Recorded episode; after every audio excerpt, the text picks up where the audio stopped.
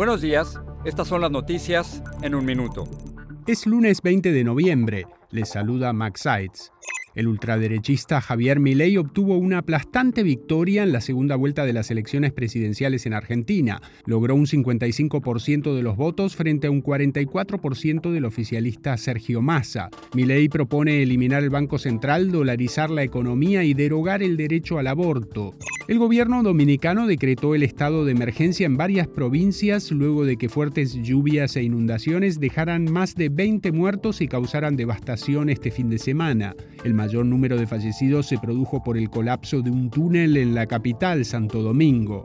Intensos combates estallaron este lunes en otro hospital en el norte de Gaza que alberga a miles de pacientes y refugiados. Según las autoridades palestinas, el impacto de un proyectil israelí dejó al menos 12 muertos. Al presentarse ante un tribunal en España, la cantante colombiana Shakira acordó pagar una multa de más de 7 millones de dólares para evitar un juicio por evasión fiscal que hubiera incluido decenas de testigos.